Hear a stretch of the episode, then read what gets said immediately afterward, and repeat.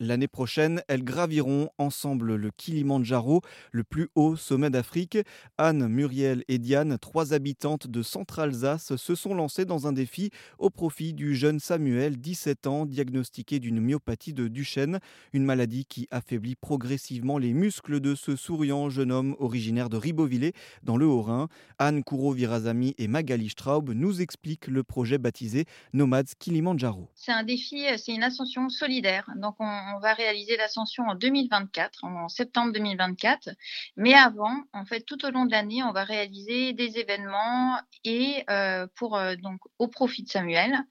Un de ces événements, c'est effectivement le challenge de Samuel. Donc, c'est-à-dire que vous allez pouvoir courir, marcher ou faire du vélo pour engranger le plus de dénivelé possible, monter un maximum de, pentes raides pour euh, monter aussi un peu le Kilimanjaro, que vous soyez en Alsace, sur à la mer ou dans les montagnes. Alors, il faut vous rendre sur El Oasso. Ça s'appelle le challenge de Samuel. Et vous, donc, vous allez euh, choisir le mode de course euh, choisi. C'est une course virtuelle. Donc, vous, vous faites le dénivelé, la marche euh, ou le vélo ou la course quand vous voulez, avec qui vous voulez. Et euh, donc, effectivement, une fois que vous aurez le dossard, vous vous enregistrez ensuite sur Strava. Et nous, on va pouvoir suivre les dénivelés qui sont effectués tout au long de l'année. Et il y aura un classement euh, à la fin de cette année avec des lots euh, qui récompenseront effectivement ceux qui ont fait le plus de dénivelé possible. Alors, cette année, Samuel a besoin un nouveau fauteuil électrique. Donc un nouveau fauteuil électrique, euh, c'est un coût, un gros coût.